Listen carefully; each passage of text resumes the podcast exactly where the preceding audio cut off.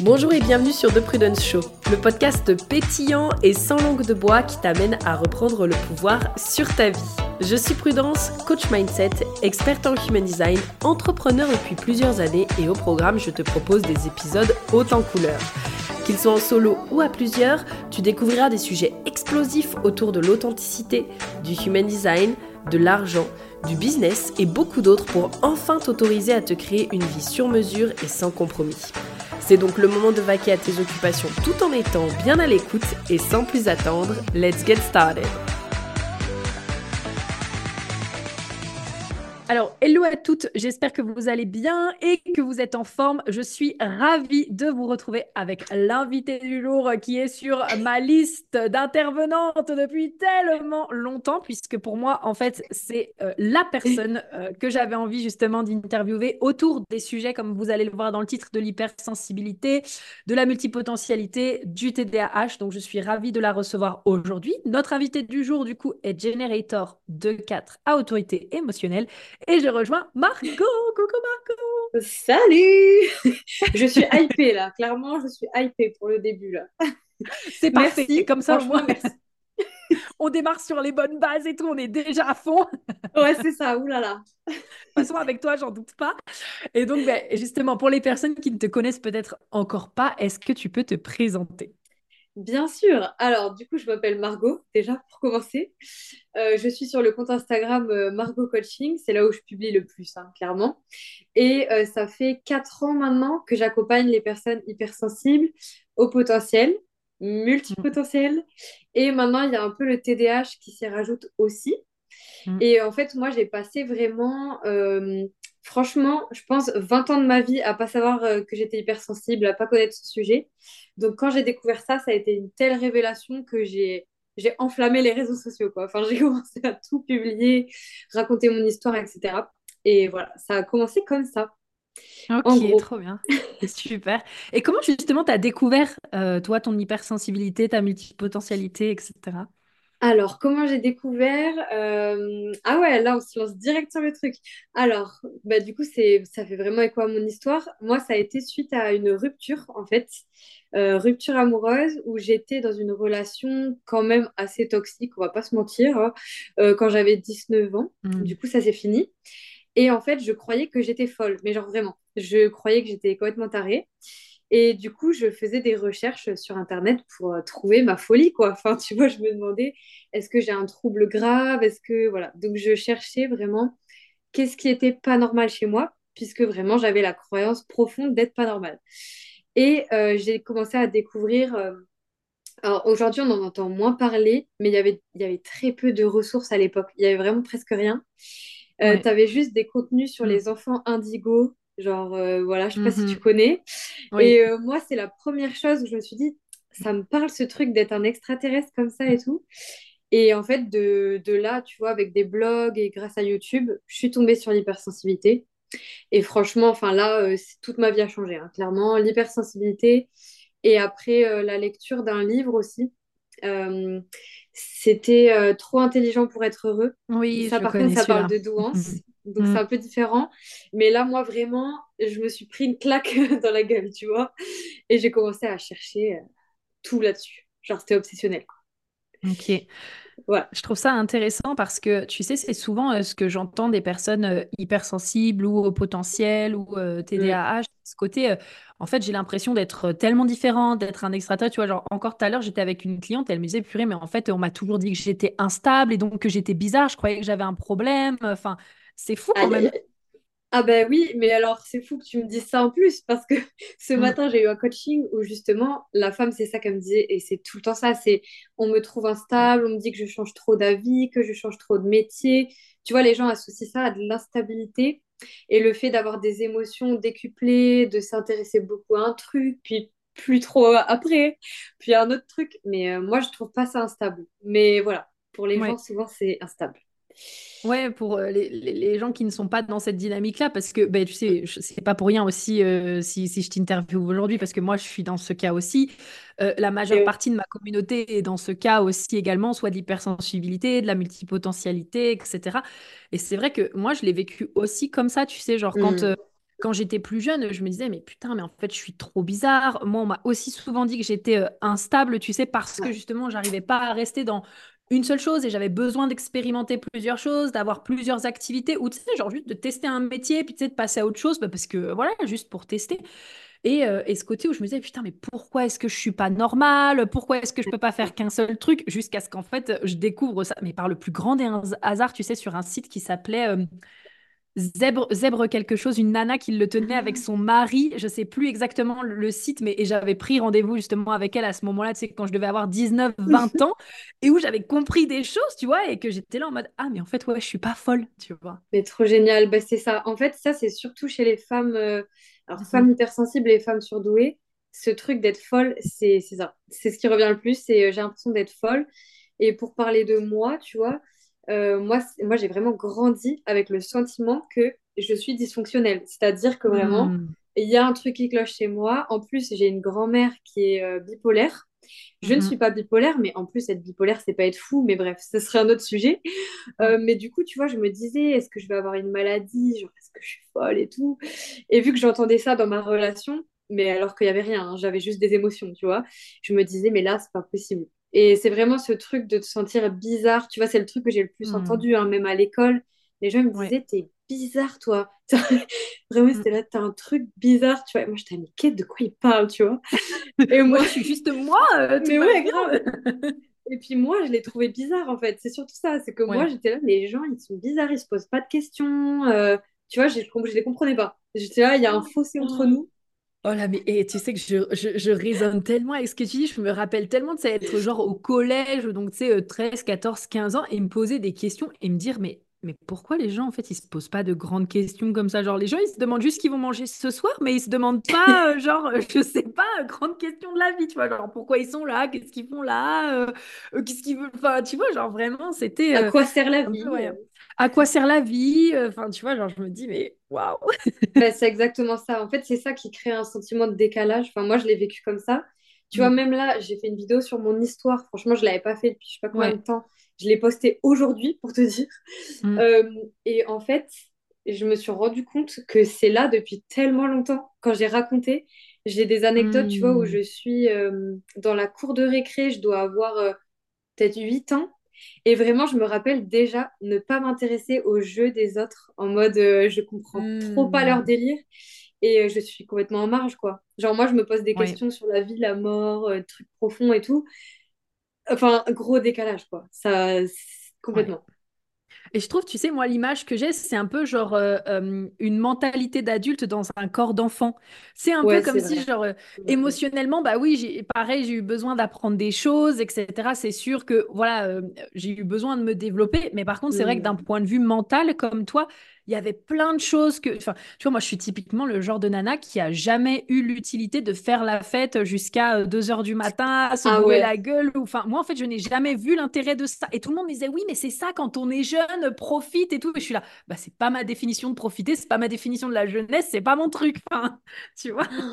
ça, c'est un vrai sujet. C'est vrai que là, moi, c'est le moment où j'ai ressenti le plus le décalage, je pense. Tu vois, collège-lycée. Mmh. J'étais pas du tout dans ce délire et euh, je me rappelle me forcer à aller à des soirées pour me dire allez Margot genre tu vas t'amuser et tout. Et je me fais chier. La musique elle est nulle. Mais oui. euh, les discussions elles sont ennuyeuses mais genre à mourir tu vois. Et euh, moi en fait du coup je bah tu vois même là mon nouvel an là j'anticipe déjà ce genre de truc tu vois. Et, et du coup mon nouvel an je le faisais avec une pote on mettait de la musique qu'on aimait et genre on parlait toute la nuit et c'était notre meilleur nouvel an, tu vois. Ah mais ouais. C'était trop bien. Je trouve que c'est fou comme on conceptualise, tu sais, genre le fun. Parce que moi, c'est pareil, tu vois, genre je préfère tellement passer une super soirée avec une ou deux personnes, tu vois, où je peux vraiment me focus, avoir des discussions profondes, plutôt que d'être là, euh, euh, ouais, super, bon, bah allez, encore un verre, encore un truc, ah, et on change de bar, et machin. Enfin, c'est pas du tout mon délire. Bah, c'est ça. Après, avec des gens avec qui je m'entends énormément, peut-être. Mais, euh, mais je vois ce que tu veux dire. Et c'est vrai que si je repense à ça, ouais, moi, j'ai essayé de m'intégrer comme ça, tu sais, en buvant et tout, quand j'avais genre 14-15 ans. Enfin bref. Hmm. Surtout que moi, j'ai pas précisé, mais euh, j'ai sauté une classe. Ce qui fait qu'en fait, hmm. j'étais en avance. Euh, enfin, du coup, en avance et en retard. Enfin, tu vois, j'étais avec des gens plus âgés que moi. Donc, du coup, socialement, on était encore plus décalés. Euh, mais c'était pas vraiment une bonne idée, tu vois. Enfin, j'ai vite vu que ce n'était pas fait pour moi. Euh, mais c'est vrai que ce décalage, on le ressent beaucoup à l'école. Enfin, moi, c'était surtout ça. Ouais. À l'école, ouais. Et bien justement, alors, juste avant qu'on parle justement peut-être des signes Mm. avant-coureurs, j'aimerais te demander pour les personnes, tu sais, qui se disent, OK, mais c'est quoi, par exemple, les caractéristiques d'une personne hypersensible, multipotentielle Mm. ou un peu TDAH ou TDA? Euh, est-ce que tu peux nous en dire un peu plus? Là-dessus déjà? Bah ouais, écoute, euh, vu que j'ai mon livre derrière, je, vais peut-être m'en servir. Non, en vrai, j'ai un test dedans, c'est pour ça. Mais euh, attends, je vais regarder. Mais pour Mm. moi, si je devais le résumer en une phrase, tu vois, c'est une façon d'être au monde euh, différente où, pour moi, tu vas ressentir les choses de manière décuplée et tu vas être Mm. souvent confronté au fait que, que les gens ne remarquent pas les mêmes détails que toi, ne sont pas touchés autant que toi par euh, des petits détails. Tu vois, c'est surtout ça qui marque les gens. Après, moi, l'hypersensibilité, c'est pour ça, euh, je trouve ça assez dur à résumer euh, aussi simplement, mais dans la définition un peu plus, entre guillemets, scientifique, c'est surtout au niveau des cinq sens, tu vois, c'est-à-dire euh, bah, Ouais. odorat, vue, machin. Et moi, par exemple, pour Mm. l'anecdote, j'ai vraiment une hypersensibilité aux lumières, mais qui est extrême. Et ça se voit Mm. même euh, chez l'opticien. C'est-à-dire que ça s'appelle Ouais. photophobe, tu vois, genre, euh. Donc, euh, moi, c'est ça et le bruit. Et ça, c'est les moments, moi, où je me sens vraiment différente et où je me rappelle que je suis hypersensible, parce que sinon, franchement, j'oublie, tu vois. C'est Mm. quand je vais au resto, qu'il y a des grosses lumières, que Ah personne ouais. fait attention au bruit, et moi, je suis en train de mourir à l'intérieur. Oh là là, mais je te là, j'ai envie comprends de partir. tellement. Donc, il y a ça. Oh mon Dieu. Mais c'est vrai que j'avais pas du tout prévu euh, de te parler de, enfin, d'utiliser Ouais, des ça. petites caractéristiques, mais le temps que tu regardes, enfin, moi, je raisonne en fait, sur je ce que pense tu que ça dis, tu peut vois. aider. Mm. Ouais, Ouais, ça complètement. Juste en fait pour les personnes, tu vois, qui se disent peut-être, Ouais. attends, mais c'est quoi concrètement les caractéristiques, tu vois, qui ont Mm. peut-être un petit, une petite intuition, mais qui veulent juste avoir quelques précisions. Puis après, bah, comme tu dis, elles Bon, du trouveront ton coup, livre, des choses comme ça, ton compte et tout. Ouais, c'est ça.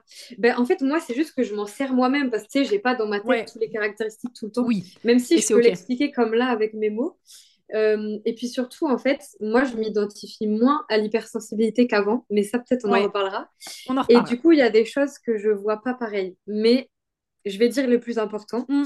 En général, ça va être déjà le, le fait de se sentir euh, vite surstimulé, donc au niveau des cinq Ouais. sens, hein, clairement, tu vois, Euh, d'avoir besoin d'être seul pour se régénérer, euh, du bruit, des lumières, ça, c'est vraiment un Mm. truc.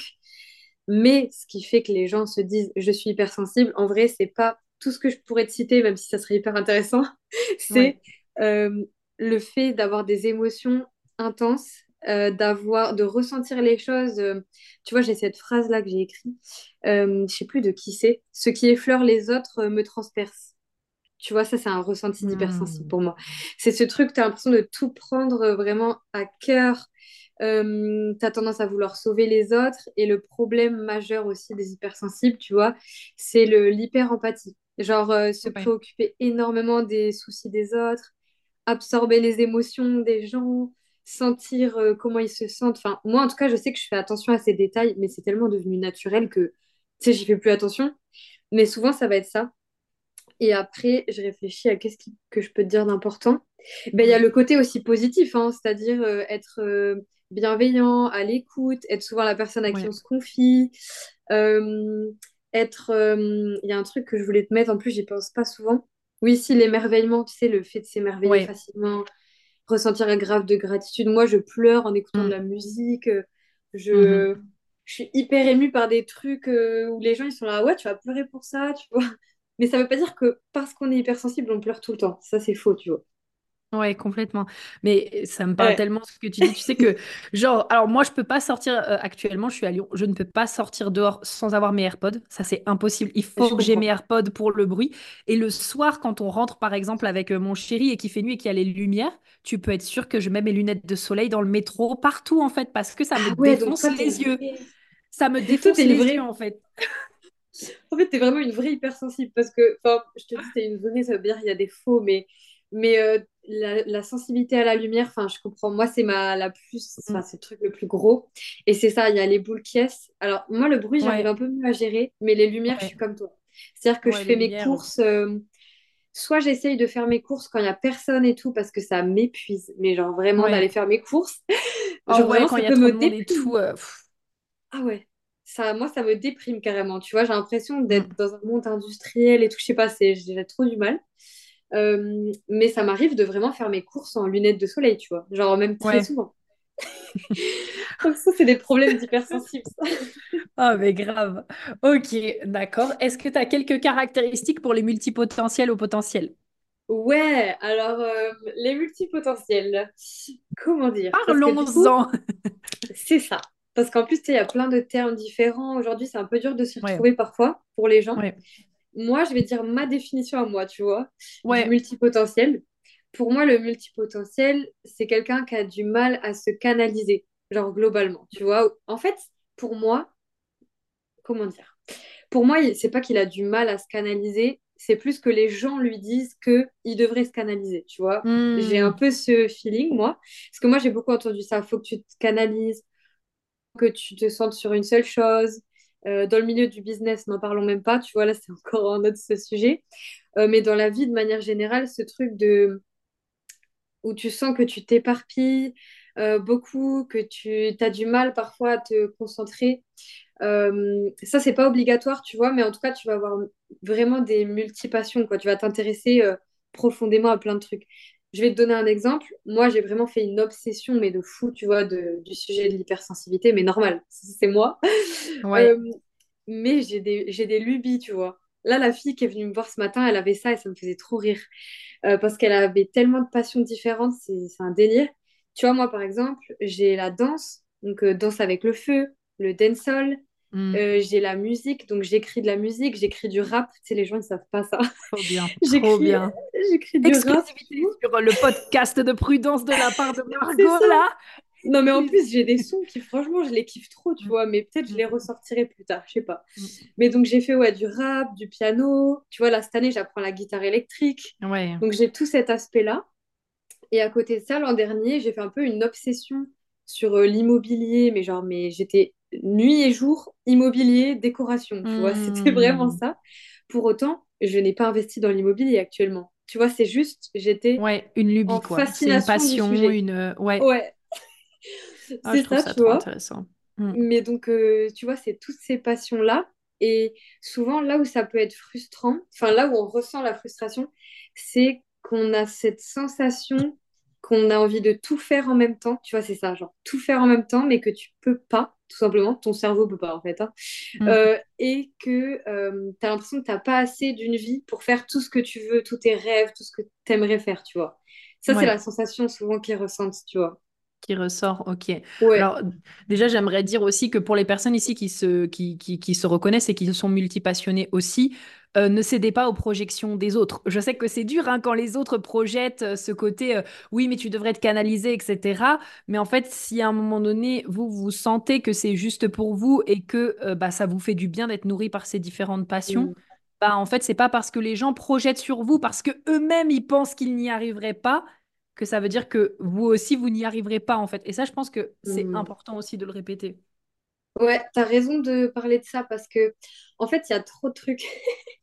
J'ai l'impression qu'on a des phases. Tu vois, je vais parler pour moi. Ouais. Moi, j'ai des phases d'éparpillement total. Genre, je suis comme ça. Hmm. Tu vois, c'est comme ça. Et des phases où je suis très concentrée. Par exemple, avec mon entreprise, où je vais mettre vraiment mon focus sur un truc. Mhm. Et du coup, je vais un petit peu moins aller dans toutes mes passions. Tu vois? Ouais, je vois. Euh, et souvent, en fait, enfin, moi, ce que j'ai ressenti, je vais vraiment parler pour moi, euh, ce qui m'a donné parfois le sentiment de m'éparpiller et qui vraiment, je me disais, là, ça me fait souffrir, enfin, c'est gênant, c'est quand euh, j'avais vraiment pas de priorisation du tout. C'est là, ça devient un Hmm. peu un enfer. Enfin, quand tu es à ton compte, à un moment, tu vois, tu Ouais. es un peu obligé quand même de te prioriser, tu vois. Mais par contre, oui, pour moi, c'est pas du tout un problème grave ou je sais pas quoi de pas aller au bout de quelque chose. Parce que ça, c'est vrai que j'en ai pas parlé. Ouais. Mais les multipotentiels, souvent, ils sont en mode je vais pas au bout des choses. Ou alors, si, ils s'en rendent même pas compte, ils vont au bout de certaines choses, juste ils changent de sujet. Tu vois, c'est, c'est pas qu'ils sont pas allés au bout, c'est qu'ils sont pas devenus experts au point de faire une Hmm. carrière dans chacune pas- passion. Tu vois. Mais grave, mais ça, ça ressort tout le temps. Et en fait, je pense que ça, c'est aussi euh, la, la société qui fait culpabiliser. Mais en fait, il y a ce côté, euh, oui, mais en fait, je commence des trucs et je les arrête. Alors, Bien sûr, faut mettre une nuance. Si c'est des choses pour toi très importantes que tu commences et que tu t'arrêtes à chaque fois, là, il y aura peut-être un travail mindset à faire pour voir qu'est-ce qui peut mm. faire peur, etc. Mais si, comme tu le décrivais tout à l'heure, c'était des passions et qu'en fait, bah, au bout d'un moment, ça te passionne plus, mais en fait, quand est-ce que dans ce cas, tu es censé t'arrêter? C'est pas parce que tu fais pas une carrière pendant 10 ans euh, que ça veut dire que tu euh, t'es pas légitime ou que t'as pas été au bout de ta passion. Enfin, ta passion, elle peut juste durer euh, 3 mois, 6 mois et tu as fait le tour de la question. Et en fait, c'est OK, t'as pas besoin de continuer pendant 10 ans, en fait. C'est ça, franchement, genre, franchement, tellement. Et je comprends trop parce que euh, moi, ça m'est arrivé, tu vois, vraiment, bah, quand j'ai sorti mon livre, en fait. Tu sais, quand j'ai. En fait, moi, genre, quand j'ai appris mon hypersensibilité, comme je t'ai dit, j'ai vraiment tout mis. C'est genre podcast, YouTube, j'en ai parlé jour et nuit, tu sais, mais c'est vraiment les mm. lubies, tu vois, pendant au moins un an et demi jusqu'à sortir mon livre et tout. Et j'ai eu ce ressenti un moment de j'ai fait le tour de la question et ça a été hyper dur à vivre parce que j'étais en mode, maintenant je vais où, tu vois, vu que c'était mon entreprise et tout. Et je me suis rendu compte que ça peut aider, donc tu vois, je le dis, euh, de se renouveler, mais dans la même passion. Parce qu'en vrai, tu sens que tu as l'intérêt. Mmh, merci d'en parler. C'est l'angle dont tu le regardes, tu vois, la façon dont tu en parles, qui souvent te parle plus.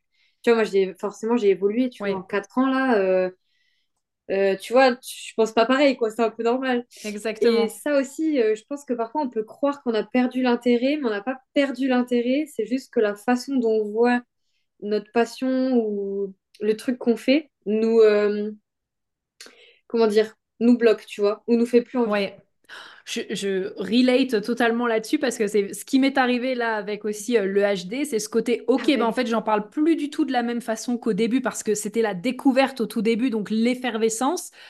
Et là, en fait, bon, bah, ça y est, c'est un sujet que je maîtrise. Et donc, en fait, il y a eu beaucoup cette questionnement de mais est-ce que ça me passionne plus? Enfin, je comprends pas. Alors qu'en fait, non, tu peux être sûr que la première chose que je demande à une personne, comme tu le sais toi-même, c'est sa charte, tu vois. Et donc, en effet, c'est l'angle sous lequel tu regardes. Est-ce que toi, tu serais OK pour nous partager euh, mmh. comment est-ce que tu regardais avant cette thématique-là mmh. et comment est-ce que tu as changé ton angle justement pour donner un exemple concret? Hyper intéressant. Ah là là, tu me challenges là. Euh, alors, la, première chose, c'est qu'en fait, quand j'ai découvert l'hypersensibilité, et ça, en vrai, ça va aider les gens qui nous écoutent, donc c'est trop bien, mm. c'est que pour moi, en fait, tu as plusieurs phases. Tu vois, tu as la phase où tu as besoin de comprendre ce que c'est, de poser les mots sur ce que c'est, de t'identifier même énormément à ça, parce que du coup, ça te soulage. Euh, tu, tu vois, c'est en fait, pour toi, c'est tellement une révélation que... Ouais as la tête là-dedans, tu penses que ça? Tu vois, les gens, souvent, ils, veulent convaincre, euh, enfin, ils veulent que leurs proches comprennent à quel point ils sont hypersensibles, ils veulent euh, mm. euh, les emmener dans ce monde et tout. Bon, souvent, les proches ne suivent pas, malheureusement. Enfin, malheureusement et heureusement, mais ça, j'en mm. parle. Mm-hmm. parce que ça fait quoi, ma, notre vision? Et donc, pour moi, tu as un moment où tu as besoin de te mettre un peu cette étiquette et où tu as vraiment l'impression que tout est lié à ton hypersensibilité, tu vois? Moi, je suis passée par ça où vraiment j'avais l'impression que tout ce que je ressentais, tout ce qui me faisait mal, euh, etc., c'était parce que bah, je suis hypersensible.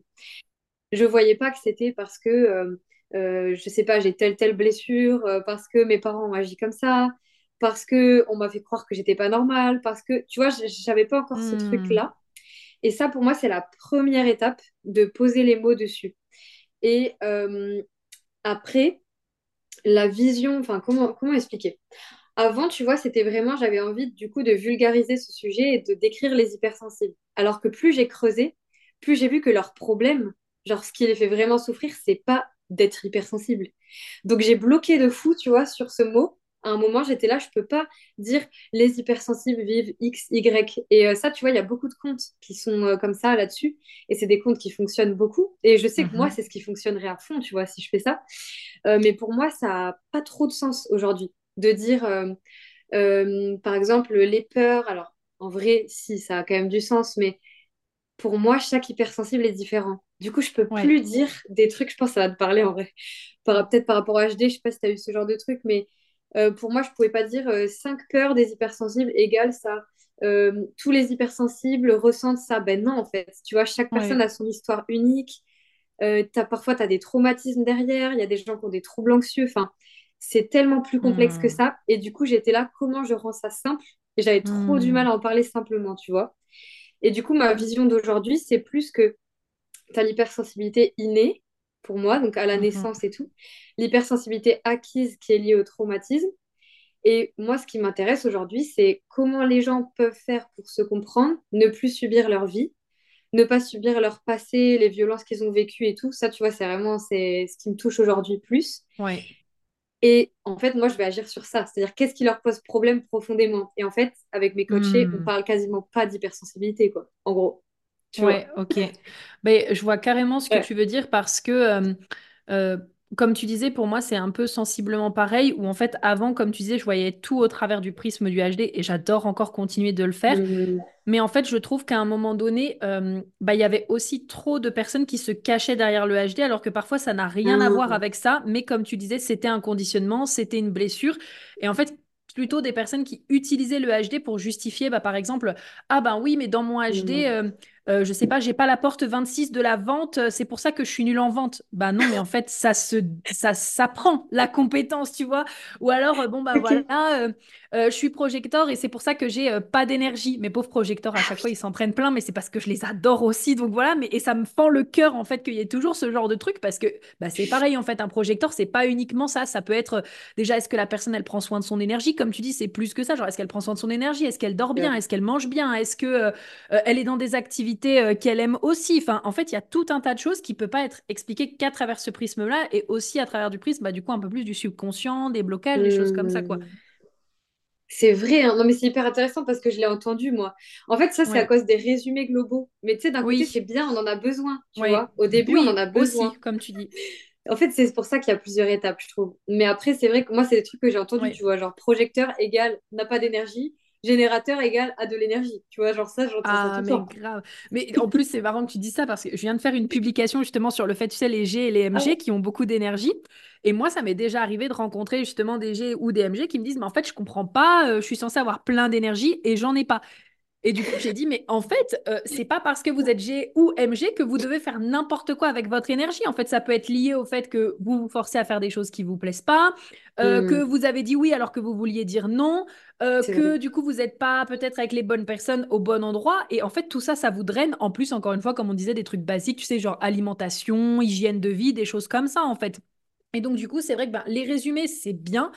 Encore une Hmm. fois, c'est tellement important d'y apporter aussi de la nuance, de la compréhension, et puis aussi bah, de travailler potentiellement avec quelqu'un qui va pouvoir t'apporter ces nuances-là. En fait, je trouve que c'est ultra important. C'est vrai. Ça me parle ce que tu dis parce que moi aussi, je reviens beaucoup au basique avec les gens. Euh, tu vois, quand je les ai et que, je sais pas, ils sont hyper fatigués ou qu'ils sont hyper réactifs, euh, quand je Mm. dis hyper réactifs, c'est à fleur de peau, tu vois, vraiment euh, des émotions qu'ils trouvent irrationnelles. Mais de toute façon, ce qui est normal parce qu'une émotion, c'est clairement pas rationnel, tu vois. Mais euh, quand ils vont être très réactifs, bah, parfois, je leur dis, déjà, est-ce que tu dors? Déjà, est-ce que tu manges? Tu vois, Mm. genre, tu reviens un peu au basique. Et je voulais trop rebondir sur un truc que tu as dit parce que je pense que c'est important. Quand tu as dit euh, qu'on utilise ça pour justifier, moi, il y a un truc que je trouve trop triste là-dedans. Et je m'en suis rendu compte chez moi, grâce à une coachée, tu vois, mais il y a quelques Mm. temps, que en fait, je pense que aussi, ça nous. Parfois, tu vois, de se dire qu'on est hypersensible, euh, et c'est vrai, tu vois, on est hypersensible, ça nous permet de justifier, mais moi, je me dis, en fait, c'est hyper triste et on devrait pas, quelque part, Mm. de justifier d'être pas normal, entre Ouais. guillemets. Tu vois ce que je veux dire? Alors qu'en fait, c'est pas que t'es pas pas normal. Et en fait, c'est pour ça que moi, pour moi, le truc à travailler, Mm. c'est ce sentiment de pas être normal. En fait, c'est sur ça que je travaille, tu vois? Ex- je suis tellement d'accord avec toi parce que pour moi, ça Mm, revient aussi à plus tu te répètes que t'es pas normal, plus tu vas te retrouver dans, tes, dans des situations qui vont venir accentuer le fait que tu te sentes pas normal. Mais en fait, si tu mm, commences à te dire, bah, je sais que je vais trouver ma tribu, il y a des gens qui sont forcément comme moi, qui vont m'accepter exactement comme je suis, etc. Mais tu vas trouver des mm. gens comme ça et tu arrêteras de te confronter aussi au fait que tu as le sentiment de pas être normal, en fait. Ouais, c'est vrai, il y a ça. En fait, pour moi, on est toujours une chose et son contraire, tu vois.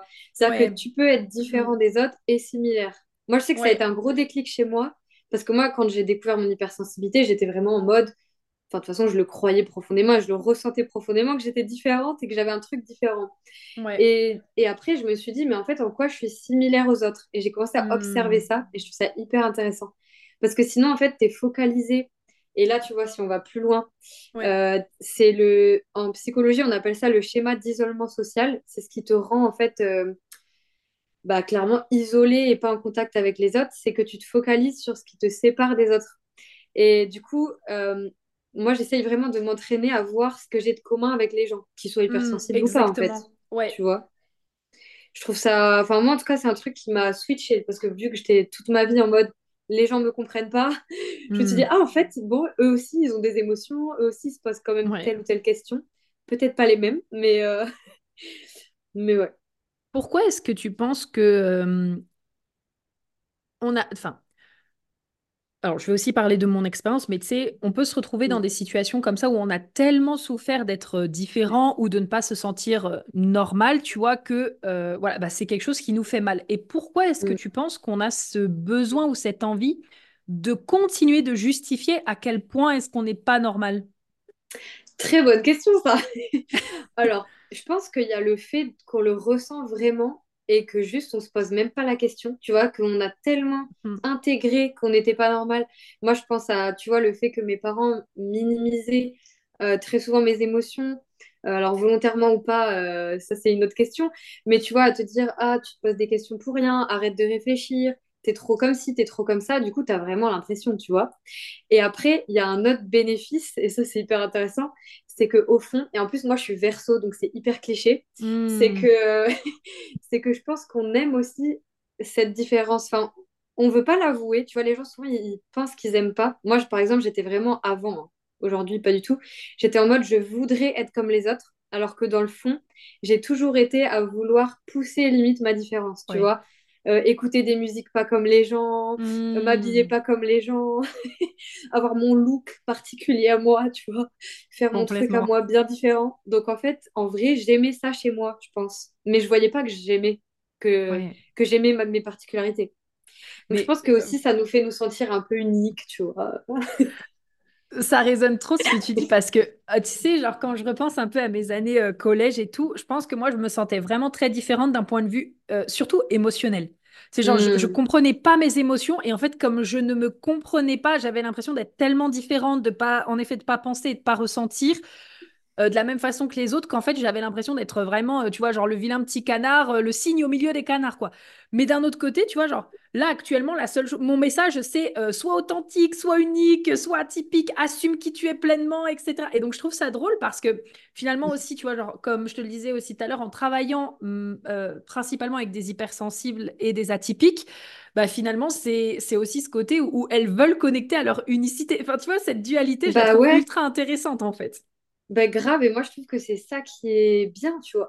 Mm, ouais, Genre, euh, en plus, ça, c'est bon, c'est encore un autre sujet, mais euh, tu sais, souvent, moi, les gens qui viennent me voir, après, moi, j'accompagne un peu moins là-dessus. Ça m'arrive en coaching, mais c'est plus rare. Parce que moi, je suis vraiment passionnée par la psycho à fond, tu vois. Mhm. Mais sur le côté entrepreneuriat et tout, euh, souvent, tu sais, les gens se demandent comment se différencier et tout. Mais en fait, pour moi, quand tu es hypersensible ou que, enfin, je sais pas comment dire. En fait, pour moi, c'est juste toi, ta différence, tu vois. Genre, Ouais.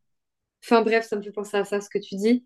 Et euh, ce truc de vilain petit canard et tout, moi aussi, je l'ai grave ressenti. Enfin, de toute façon, je pense que quand tu t'es senti autant différent, du coup, apprendre à aimer ta différence et la mettre en avant, pour toi, ça, enfin, ça te fait du bien, quoi, je pense. Ouais, complètement. Et en Et plus, moi, puis, c'est ça ouais, ma richesse. Enfin, dans tout ce que je fais, oui, c'est ça, tu vois, grave.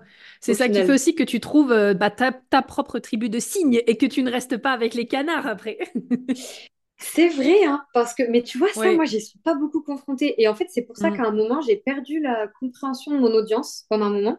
Parce que comme moi-même, j'ai commencé à me créer un cercle de gens comme moi, euh, qui me comprennent, ou tu sais, on a des discussions Mm. profondes sur la vie, la mort, enfin bref, Ouais. euh, où ça va très vite, on parle hyper vite et tout Mm. mais j'oubliais la souffrance de se sentir différent. Et en fait, moi, Ouais. là où je m'en rappelle, et parfois ça me donne du fuel hein, de fou pour mon entreprise, c'est Mm. quand je me retrouve dans des cercles où vraiment je sens qu'il y a un gros décalage avec les gens. Alors ça peut être dans des milieux euh, un peu business où je sens que ouais, on n'est pas sur la même planète du tout. Ça peut être en présence de ma famille parfois, tu vois. Ouais. Euh, ça peut être euh, ben, dans des repas, par exemple, où le bruit qui est hyper fort et je vois que personne n'est gêné. Et là, c'est les moments où je me Mm. rappelle et je me dis, ah putain, j'avais oublié ce que ça fait, tu vois. Ouais, Quand euh, les gens te disent, euh, ah bon euh, Enfin, moi, ça m'est arrivé, tu vois, bah, une retraite que j'ai fait où, euh, en vrai, je suis sûre que j'ai rendu service à des gens en plus. Mais bref, il y avait une lumière quand on mangeait, je te jure, elle était vraiment insupportable.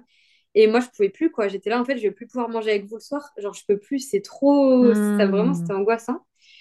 Et tu vois, la fille, elle éteignait la lumière pour moi. Je trouvais ça trop mignon. Parce que moi, j'ai eu l'habitude qu'on me fasse passer pour une chaise, hein, clairement. Hein, euh, qu'on me dise, ah, t'es chiante, oh là là, tu peux pas te satisfaire de la lumière, là, là. Bah non, en fait, je fais pas. non, c'est en train de me crever les yeux là. Euh. Mais je vais pas me contenter de la lumière, quoi. Et tu sais, les gens, ils étaient là, c'est qui qui a éteint là? Tu sais, mais genre hyper saoulé. Qui c'est qui a éteint là? On était bien et tout. Moi, j'étais là. Genre, pas du tout bien. Donc, ça, c'est les moments un peu. Euh, c'est là, ah oui, c'est vrai, ok. Donc, je trouve qu'on a mm. quand même une différence en soi, tu vois Ouais, ouais, complètement. Et qu'après, on peut en faire euh, une force aussi. Ouais, ah ben oui, moi je pense que clairement c'est ça. Enfin, si tu poses les mots dessus et que tu la découvres, je pense. Après, il y a peut-être des gens qui ressentent moins ce besoin, mais moi, il y a eu un avant-après. Hein. C'est-à-dire que tu prends ma vie avant de découvrir tout ça, l'hypersensibilité, multipotentialité, nana. Et après, c'est euh, deux personnes différentes. Hein. Genre, ça n'a rien à voir. Tu me tends une perche, donc parlons-en, parlons-en. vas-y, vas-y.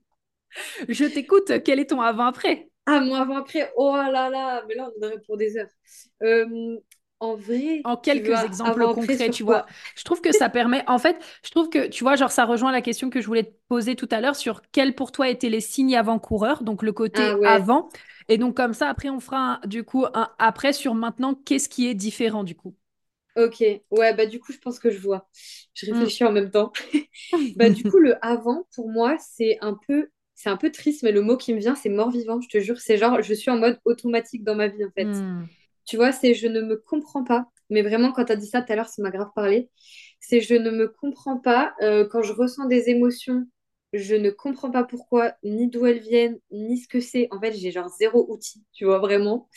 Euh, je vois que quand je suis parmi les gens, eux, ils sont là, ils s'éclatent. Il y a une musique triste qui passe. Moi, j'ai envie de pleurer. Personne n'a remarqué la musique. Tu vois, c'est tous ces moments où j'étais là, mais je me comprends pas en fait. J'ai un truc bizarre, mais je peux pas expliquer. Donc ça, c'était vraiment ça. Et j'avais aussi vraiment le sentiment de subir, tu vois, genre de subir ma vie de manière générale. Genre subir mes émotions, subir mes relations. Euh, je savais pas mes besoins, je savais pas identifier mes besoins. Donc en fait, je ne savais même pas, en fait, je me posais même pas la question de, euh, de quoi j'ai besoin, de quoi j'ai envie. C'était même pas une question pour moi en fait. Tu vois, genre, euh, je sais pas. Mhm. Enfin, peut-être, hein, mais je me rappelle pas. Hein. Euh, donc c'était vraiment ça. Et je me retrouvais beaucoup dans des relations euh, bah, vraiment malsaines, tu vois. Euh, j'ai eu des troubles alimentaires en plus. Tu vois, il y a tellement de trucs à hmm. dire. J'ai eu des troubles alimentaires, j'ai vécu des violences physiques, des violences sexuelles et tout. Donc j'étais vraiment, en fait, je me retrouvais dans des environnements avec des personnes qui, en plus, me renvoyaient vraiment que j'avais pas forcément de valeur, tu vois. Alors aujourd'hui, je vois les choses très différemment, hein, mais que j'avais pas forcément de valeur ou que je pouvais être utilisée. Et je me sentais très mmh. vite aussi euh, humiliée ou rabaissée, tu vois, et rejetée. Mmh. Et je savais pas me défendre. Genre, je savais pas dire non. Euh, j'exprimais jamais si un truc me faisait de la peine. En fait, j'étais complètement déconnectée de mes émotions, je pense. Tu vois, ça pour moi, c'est ouais. un résumé, c'est ça, quoi. Hein. clairement, tout le mmh. temps les subissant, tu vois. C'est-à-dire qu'elles arrivent, je les comprends pas mais en même temps, je sais, enfin, j'y comprends rien, quoi. J'étais perdue. Hmm. Et donc après, quel a été le premier, euh, avant de passer au après, quel a été le premier pour toi déclencheur, le hmm. premier, euh, on va dire, euh, ouais, peut-être la première aide que tu as reçue qui t'a fait dire, ah ouais, ok, bon, bah, je comprends davantage mieux pour arriver à ton après, justement. Ok, bah pour moi, c'est l'étape bah, c'est l'étape de découverte de l'hypersensibilité, euh, de la douance. Et en fait, c'est juste le fait, parce que moi, je me sentais énormément incomprise. Tu vois, tu me demandais des signaux. Bah, se sentir incomprise, euh, je crois que c'est le truc euh, le plus gros, tu vois. et moi, c'était juste de voir que je suis normale. Il y a des gens comme moi qui existent. En fait, moi, j'étais en mode, je croyais être seule sur la planète, tu vois, avec mon truc. Donc là, j'ai ouvert une porte, j'ai fait, mais oh my god, on est combien? Tu vois, c'était un peu ça. Donc ça, en fait, moi, ça m'a suffi. C'est-à-dire, ça a été un tel soulagement que ça a limite, hmm. entre guillemets, tout réglé. Après, j'ai compris qu'il y avait eu d'autres défis, mais ça, c'était des années après. Et dans le après, pour moi, ce que j'ai compris, c'est un peu différent. C'est euh, le travail que j'ai eu à faire et que souvent les hypersensibles passent par ça après. C'est tout le travail sur le j'aurais aimé que ça soit autrement, j'aimerais que mes parents soient hmm. comme ça, j'aimerais qu'on me comprenne. Tu vois, c'est tout ce truc de ça aurait été mieux si, euh, et de se sentir coupable et de, de te dire je devrais être comme si, je devrais être comme ça, ce serait mieux si. Tu vois, ça, c'est vraiment le travail que je fais en ce moment, c'est plus ça, avec les gens. Ouais, ok. sur tout ce qui est sentiment d'injustice, voilà. Et justement, là, en, parlant, je, refais une petite aparté. Vas-y. Là, c'est ce que tu travailles avec les gens. Et tu disais tout à l'heure que tu te sentais un petit peu justement déconnecté de ta communauté. Comment est-ce que du coup tu as reconnecté avec elle en sachant que, ben, mmh. comme tu le disais, toi, tu as atteint les résultats, toi, tu as atteint le mmh. après.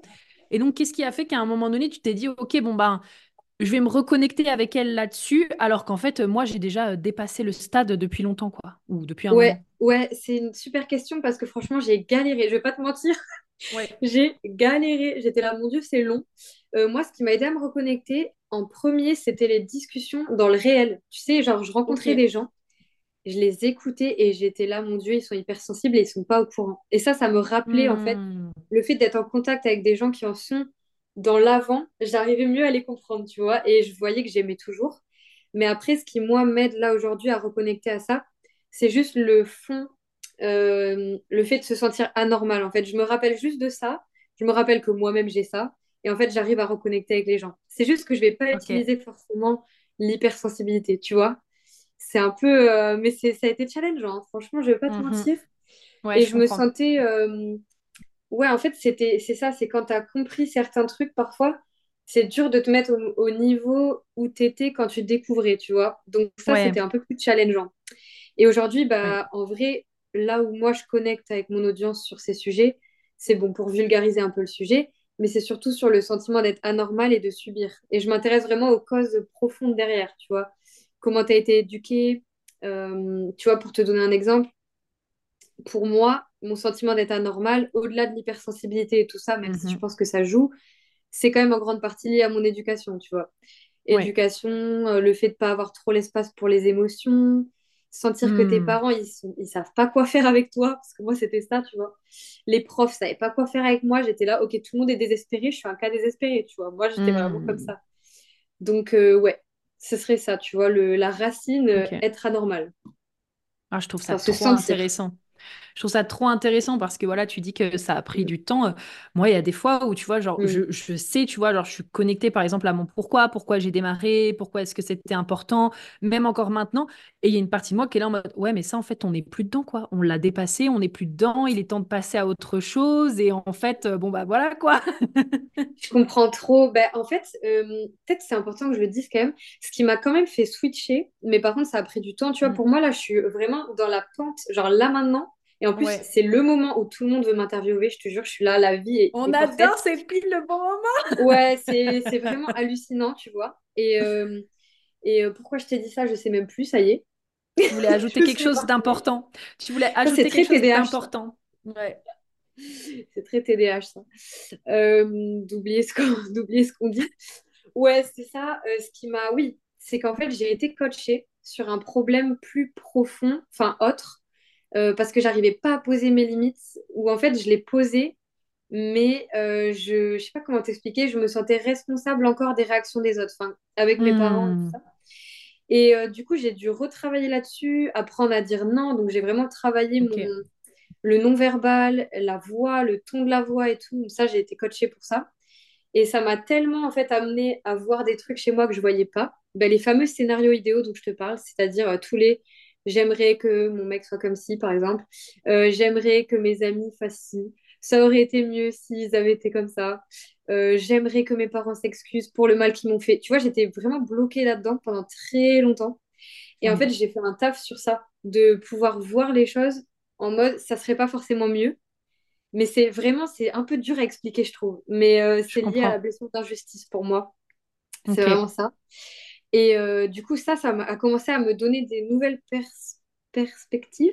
Et du coup, les gens qui venaient en coaching, dès que je les entendais parler, j'étais là, oh my god, c'est ça leur problème. En gros, en le voyant chez moi, j'ai commencé à hmm. pouvoir le redébloquer chez les gens. Chez Là où avant, je, je sentais qu'il y avait un truc que j'arrivais pas à pointer du doigt, tu vois, mais parce que je le voyais pas chez moi.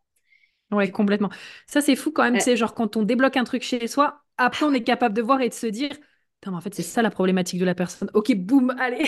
ah, c'est ça. Et du coup, moi, ça va hyper vite. Tu vois, quand les gens arrivent et qu'ils commencent à me dire des trucs, euh, et où je sens qu'ils se font un scénario idéal, là, je suis là, ok, c'est bon, là, on va cartonner, là, c'est parti, tu vois. Genre, je vois déjà ce qu'on va faire. Mais, euh, mais du coup, ça a été ce coaching-là qui m'a fait transitionner, on va dire. Et après, donc ça, j'en ai très peu parlé et je vais peut-être pas trop m'étendre, mais. Euh, encore quand même une, petite exclue, hein Vous noterez encore une exclue, sur le podcast. c'est que, ouais, en fait, je vis une rupture aussi, là. Hmm. Depuis, maintenant, ça va peut-être faire sept mois. Ça a été très challengeant, je vais pas te mentir. Euh, mais en fait, ça m'a fait. Euh, je sais pas comment t'expliquer, mais c'est comme s'il y a des trucs que tu sens à un moment et que euh, je sentais qu'il y avait une stagnation globale et que sans. Mais vraiment, ça fait un moment que je me dis sans un truc drastique, ça va pas bouger, tu vois. vraiment, je le hmm. sentais. Mhm. Mais je le sentais et pas que. C'était pas que lié à mon couple avec le recul. C'est même dans mon entreprise, je, ben, comme je t'ai dit, je me déconnectais de mon histoire et tout. Et le fait, en fait, de vivre cette rupture, de devoir repartir à la base, en plus, j'ai dû un moment passer du temps chez ma mère, donc ça m'a refait revivre, tu sais, tous les moments où on te dit des phrases un peu euh, chiantes, là, que j'avais oubliées. Mmh. Les... Ouais, ouais, t'inquiète, je vois bien ce que tu veux dire. ouais, tu vois, les trucs en mode, bon, on passe à autre chose, tu vois, les trucs comme ça. Alors que, bon, pas, pas que par rapport à la rupture, hein, juste euh, globalement, les émotions. Globalement, ouais, ouais. Les petites phrases comme ça, quand on voit comme ça. Euh. C'est ça, et là, ça m'a rappelé, tu sais, ça m'a rappelé ce que les gens que j'accompagne vivent, de hmm. sentir que leur entourage leur renvoie qu'ils sont pas normales. En fait, j'avais oublié un peu. Donc, il y a eu tout ça. Et après, euh, dans cette phase-là, bah, déjà, ça m'a confrontée de fou, clairement, à toutes mes émotions, laisse tomber. Euh, mais aussi, on a commencé à, à vouloir m'interviewer et tout. Et quand j'ai parlé plus de mon histoire, tu vois, et que j'ai commencé à être plus spontanée parce que bah, la rupture a fait que j'étais tellement dans le mal, franchement, pendant deux mois, c'était hardcore, hein, vraiment même plus, tu vois, que du coup, je me reconnectais à des trucs super légers, genre euh, mettre de la danse, mettre des trucs que j'osais plus. Hmm. Et je sais pas, c'est comme si ça m'a ramené à mes racines. Tu vois, j'ai recommencé le fitness, parce que moi, j'ai commencé avec ça hein, sur Instagram. J'avais, j'étais fitness girl. genre, j'avais un compte, franchement, c'était trop bien. Hmm. Et je suis revenue à mes racines, mais de la base de la base, tu vois. Et le fait qu'on m'interviewe, justement, que je raconte mon histoire, que je me rappelle mhm. du début, ça m'a, je sais pas, ça m'a fait un truc. Ça t'a relancé. Ah ouais. Ouais. Ça Franchement, j'étais trop contente. J'étais là, enfin. C'est genre le truc que j'attends depuis mille ans. de re-ressentir le bon moment.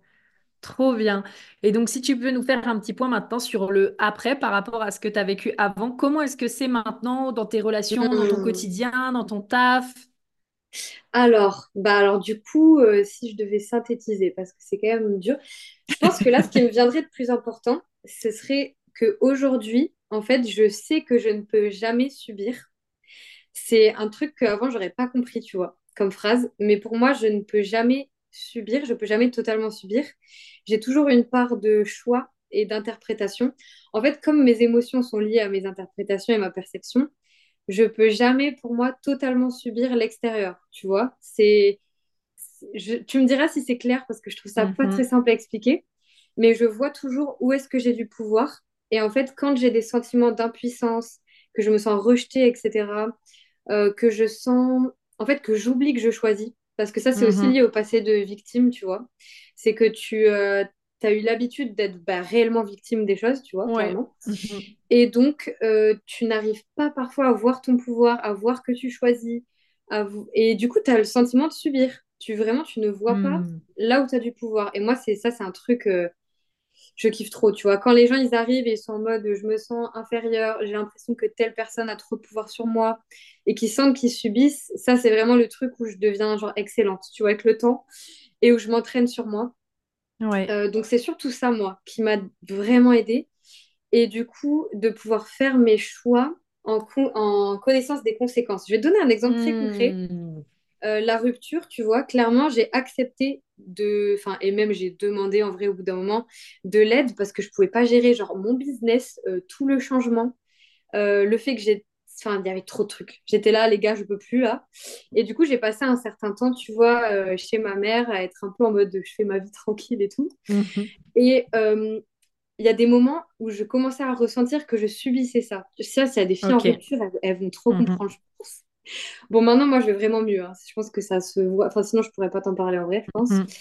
Euh, mais du coup, j'avais le sentiment de subir parfois et je me disais, oh là là, voilà, je suis pas capable de euh, faire X trucs. Euh, tu vois, je me comparais à moi avant et tout. Hmm. Enfin, j'étais comme ça.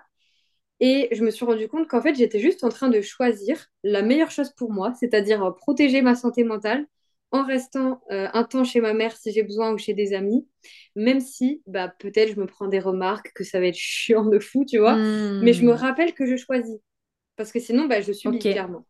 Et si vraiment je subis trop, je me rappelle que je peux aussi, euh, donc à un moment je l'ai fait, mais ça n'a pas duré longtemps, euh, reprendre un taf salarié où j'ai pas à réfléchir. Comme ça, je ne suis pas en mode euh, à être là en mode, tu sais, tu peux pas gérer que tu es déprimé plus ton business et tout. Moi, j'arrivais pas. Clairement, c'était pas possible. Hmm. Euh, mais je voyais les options, tu vois. Et ça, moi, c'est un, un entraînement. Je trouve que c'est pas naturel. Tu vois, c'est vraiment un entraînement. Ah, mais j'adore. Alors ça. déjà, ouais, la clé du coup de reprendre son pouvoir et de se rappeler qu'on n'est pas victime et qu'on a toujours le choix. Ça fait vraiment partie de mes messages. J'aime trop. Je suis trop contente Trop de te bien. recevoir du coup, euh, Sachant que c'est très... a pas mal de choses en commun. Donc, euh, Ouais, vas-y, vas-y. non, vas-y, moi j'avais fini. Non, c'est que euh, je trouve que c'est très dur à voir. En fait, tu vois, moi, c'est vrai que j'en ai pas parlé, mais il y a trop de trucs. En fait, tout ça, c'est venu de un événement en particulier que j'ai vécu il y a maintenant, ça doit faire deux ans ou deux ans et demi. Putain, ça se trouve, ça fait trois ans. Franchement, je sais plus. Je suis perdue dans le temps. Tu sais, que les confinements et tout, moi, je me suis perdue dans le temps, quoi. Euh, mais en fait, en gros, j'ai vécu un événement professionnel qui s'est vraiment mal Mhm. passé. Mais ça se trouve, on en avait même parlé à l'époque, toi et moi. Mais c'était il y a longtemps, je sais pas. Mais attends, redis-moi parce que comme ça, je te dirai si ça me dit En quelque chose. gros, euh, pour faire simple, euh, j'ai vécu une arnaque quoi, Ok. professionnelle. Euh, après, on peut le voir de toutes les manières qu'on veut, mais bon, ça reste quand même une arnaque dont j'ai eu un litige et tout. Enfin, ça a été très compliqué. Et je l'ai Mhm. très mal vécu parce que j'avais pas le pouvoir sur plein, plein de trucs. Euh, c'est-à-dire euh, bah, comment ça se passe, l'argent qu'on veut bien me rendre ou pas, les remboursements qui veulent bien être faits ou pas. Enfin, ça a été hyper déclenchant pour moi, genre Hmm. vraiment. Et euh, franchement, ça serait pff, à expliquer, il nous faudrait deux heures. Genre, euh, j'aurais même pas le temps de tout raconter, tu vois. Mhm. Mais je l'ai vraiment vécu en mode impuissance parce que je suis Ouais. arrivée sur le lieu, en gros, que j'avais loué et j'ai été sous le fait accompli qu'il n'y avait pas d'eau chaude, qu'il manquait des toilettes, que, en fait, j'étais sous le fait accompli. Hmm. Donc, si je, si je revivais cet événement à cette époque aujourd'hui, je pense que j'aurais, je serais beaucoup plus en mesure de pouvoir y réagir et de moins le subir. Mais là, genre vraiment, j'étais en mode euh, comment je vais faire? Donc, j'ai juste Ouais. animé mon événement, j'ai fait du mieux que je pouvais, euh, mais c'était vraiment hyper dur. Et en fait, ça m'a déclenché carrément du stress post-traumatique pendant, euh, franchement, je pense une bonne année, tu vois. Genre, ça a été hardcore. hein. Et du coup, ça m'a amené à devoir me poser des questions sur comment tu reprends son pouvoir à des endroits où tu n'as pas le contrôle et à pouvoir voir, et ça c'est trop important en fait, c'est pouvoir voir où tu as du pouvoir même si tu le prends pas. C'est une phrase Hmm. qui m'a énormément intéressant. Ouais, parce que tu vois, je trouve que c'est beaucoup moins culpabilisant. Parce que tu vois, quand on dit oui, où est ta responsabilité, gna gna, alors toi, tu as fait de ton mieux, tu étais au bout de ta vie. Genre, il y a des pouvoirs que oui, tu aurais pu prendre, et c'est bien de voir, enfin, c'est bien de voir qu'il il existe, mais est-ce que tu aurais pu franchement le prendre à ce moment-là, dans ces circonstances-là, dans le mal comme ça? Pas toujours, tu vois. Mais au moins, tu vois Hmm. que tu as du pouvoir. Donc ça, c'est plus quand tu agis sur les perceptions passées, tu vois. Enfin, sur comment tu vois certaines choses que tu as subies. Et si je devais donner une autre clé, tu vois, Mhm. moi, m'a vraiment aidé parce qu'en fait, j'ai vécu énormément de culpabilité suite à cet événement. Euh, alors que franchement, tu sais que mes clientes, elles ont trop kiffé cet événement et tout. Mais moi, genre, pour moi, c'était ah, c'était horrible, tu vois. Euh, j'ai quand même donné le meilleur et tout, mais c'était hardcore. Et en fait, je me sentais hyper coupable et je me disais, bah, les fameux scénarios idéaux, ça aurait dû se passer comme ça, j'aurais dû penser à Hmm. ça, j'aurais pas dû payer à tel moment, j'aurais dû, euh, par exemple, péter un câble sur la meuf pour qu'elle me rembourse, alors qu'en vrai, genre, ça se trouve, ça aurait servi à rien. Mais tu vois, je me faisais toujours des j'aurais dû, j'aurais dû, ou, euh, ou c'est forcément mauvais pour mes clientes, euh, certains trucs qui se sont passés. Et en fait, j'ai appris à me poser une question qui est pour moi en or. Et là, je vais lui faire une dédicace clairement à Carole Rinaldi, parce que c'est c'est ma coach, tu vois. Et Mhm. vraiment, enfin, elle a trop changé ma vie, laisse tomber. Euh, elle me faisait m'entraîner à me poser la question des avantages pour les autres à ce que ça se passe exactement comme ça s'est passé. Et j'arrivais pas à voir. hein. J'ai mis longtemps. hein. Mais j'ai commencé à pouvoir voir des avantages à ce que ça soit passé comme ça soit passé. Et là, j'ai commencé à pouvoir passer à autre chose. Des avantages pour les autres ou pour toi? Pour les Ou les autres et pour moi. Pour moi et pour les autres, par exemple, je vais te donner un exemple concret. Euh, ça va être plus parlant pour les gens en plus, je pense. C'est que En plus, c'est un peu, c'est un peu confidentiel, hein, tout ça là. Mais je pense que ça, je peux te le partager maintenant. Ça va. Euh, parce que je peux pas tout dire, tu sais, vu qu'il y a eu un litige et tout. Enfin, voilà. Ok. Euh, mais par exemple, moi, je culpabilisais. En fait, je culpabilisais de ne pas avoir assez pris mon leadership sur certains trucs. Tu vois, dans l'événement, par rapport à une collègue à moi, je me disais, bon, j'aurais peut-être dû plus diriger ou plus, voilà. Sauf qu'en fait, on n'avait pas la même manière de l'idée. Elle, c'était une leader qui était, euh, je dirais, leader euh, peut-être plus autoritaire. Je sais pas si je pourrais décrire comme ça, mais très. Du coup, franchement, euh, sur ça, tu vois, elle était vraiment douée pour, ben, à sa manière, tu vois, guider les gens. Mais moi, je les guide pas, pas de la même manière. Je suis dans la collaboration. On n'est pas, on n'était pas dans le même leadership, tu vois. Mhm. Et du coup, je me disais, bah là, tu vois, je lui ai trop laissé l'idée. Peut-être que c'était pas bien. J'aurais dû faire ci, j'aurais dû faire ça. Et en fait, j'ai commencé à voir que, en fait, le fait que moi, je m'efface, parce qu'en fait, elle m'a un peu reproché ça, tu vois, euh, que moi, je m'efface, enfin, dans mon interprétation, hein, c'est ce que j'ai ressenti. Mhm. Je sais pas aujourd'hui comment elle le dirait, mais je me suis rendu compte qu'en fait, si j'avais pris tout l'espace, elle n'aurait pas pu faire son leadership. Elle n'aurait pas pu prendre sa place. Et ça, je ne le voyais pas. Donc, j'étais vraiment bloquée sur euh, j'aurais dû prendre plus de place, j'aurais dû gérer ça, j'aurais dû limite la diriger elle, alors qu'en fait, ça aurait pas pu lui permettre de s'exprimer. Mais ça, tu vois, je le voyais pas. Et donc, je suis restée bloquée très longtemps sur ce truc, tu vois. Ok, mais alors attends, moi j'ai une question. En quoi est-ce que ça, Ouais. ça te soulage de savoir ça? Enfin, moi, tu me dis ça, tu vois, alors je suis pas dans la situation, je me dis, Mmh. ok, bon, bah son bénéfice, en fait, à elle, c'est qu'elle a pu prendre son leadership, ok, très bien, mais tu vois, genre, Ouais, je mais moi, je reste toujours avec ma problématique, en fait, donc c'est quoi le... Vois? en fait, c'est en gros, je t'explique, c'est que comme je voyais que les inconvénients, en fait, je voyais que en quoi c'était mal que j'ai Hmm, pas euh, dirigé euh, tel ou tel moment, que j'ai pas fait tel ou tel truc, et j'étais vraiment en mode j'ai fait de la merde. Genre, je ne voyais pas du tout en quoi ça pouvait être bon pour les autres. Et donc, en fait, j'étais Hmm, bloquée sur ça aurait dû être comme ça. Et quand j'ai commencé à voir les avantages pour elle, les avantages pour mes clientes aussi, tu vois, à s'affirmer, par Mhm, exemple, tu vois, une cliente qui, euh, qui m'a fait remonter un problème, bah, en fait, de voir que ça leur a peut-être permis d'exprimer certains trucs, bah, moi, ça a commencé à me faire switcher. Mais franchement, ça m'a pris du temps, hmm, hein. Genre, et c'est des séances hardcore, hein. C'est des séances où, d'abord, il faut faire des respirations et tout, parce que c'est des questions, moi, quand elle me disait, quels sont les avantages pour toi que ça soit passé comme ça? J'étais là, non, mais Mhm. aucun. Genre, enfin, Aucun. tu vois, Ouais, j'étais souvent ça. hein. Tu sais, ça, ça me fait penser aussi à quand, par exemple, tu sais, par- mes clientes, souvent, moi, j'adore leur poser la question, euh, quel est le bénéfice que tu as à rester dans cette situation? Ah, Et ça, c'est pareil, sur le coup, elles sont là, ben non, mais je suis pas sûre, j'ai pas de bénéfice, je comprends pas. Et puis, en fait, c'était là en mode, vas-y, vas-y, respire, pose-toi, fais peut-être de l'écriture après, mais c'est quoi tes bénéfices? Elle commence à faire, ah, bah en fait, je crois que mon bénéfice, c'est que ça me permet de pas être rejetée finalement, ou euh, je Mais crois ouais. que ça me permet du coup d'être X, Y, Z, et finalement, tu es là, bah voilà, il y a toujours un bénéfice euh, Mais caché c'est derrière. ça, mais c'est super dur à Mm. voir. Et en fait, moi, je bloquais vachement parce qu'on m'avait tellement dit, et ça, moi, je trouve ça trop pas normal et c'est Mhm. trop pas ma philosophie, tu vois. Il y avait vraiment une injonction au positif tout le temps. Genre, cet événement, j'ai- j'avais Ouais, même ouais, pas le ouais, temps de l'intégrer et de m'en remettre. Qu'on me disait, c'est quoi le cadeau et tout. Donc, en fait, quand on me disait, ça a été quoi les bénéfices pour toi, j'étais, ah non. Genre, cette question, vous arrêtez cette Ah question, non! j'en peux plus. Moi, ce qui m'a aidé après, ça a été, euh, parce que ça peut peut-être te, te parler. Et franchement, non, en fait, c'est sûr que ça va parler à l'audience parce que tu as dû entendre que tu étais une bisounours, non? Même les gens que t'accompagnent. Oh oui, mais moi j'ai l'habitude et moi je suis très contente, tu vois, genre je suis là en mode bah c'est parfait, euh, écoute, euh, voilà, créons un monde un peu plus, euh, un peu plus où il y a un peu plus de compassion et un peu plus d'amour, tu vois. Bah, c'est ça. Mais tu vois, moi, je me suis mangé dans la gueule et je peux te dire que là, je l'ai bien Mm. mangé avec l'arnaque. Euh, arnaque qui était peut-être pas intentionnelle, mais bon, moi, pour moi, ça reste une arnaque, tu Ouais. vois. Euh, c'est qu'en fait, ça m'a appris que j'avais un biais optimiste. Donc ça, c'est hyper intéressant parce que tous les hypersensibles sont concernés par ça, je pense. C'est Mm. euh, autant on a, on a tendance à voir le négatif et tout, autant on peut être un peu, tu sais, tout feu, tout flamme. Je suis sûre que tu as déjà été comme ça, Sophie, Ouais, ouais, bah bien sûr, bien sûr. passer, je mise sur l'espoir, tout va bien, Mhm. machin. Et après, tu te manges un mur, bah moi, c'est clairement ce qui m'est arrivé.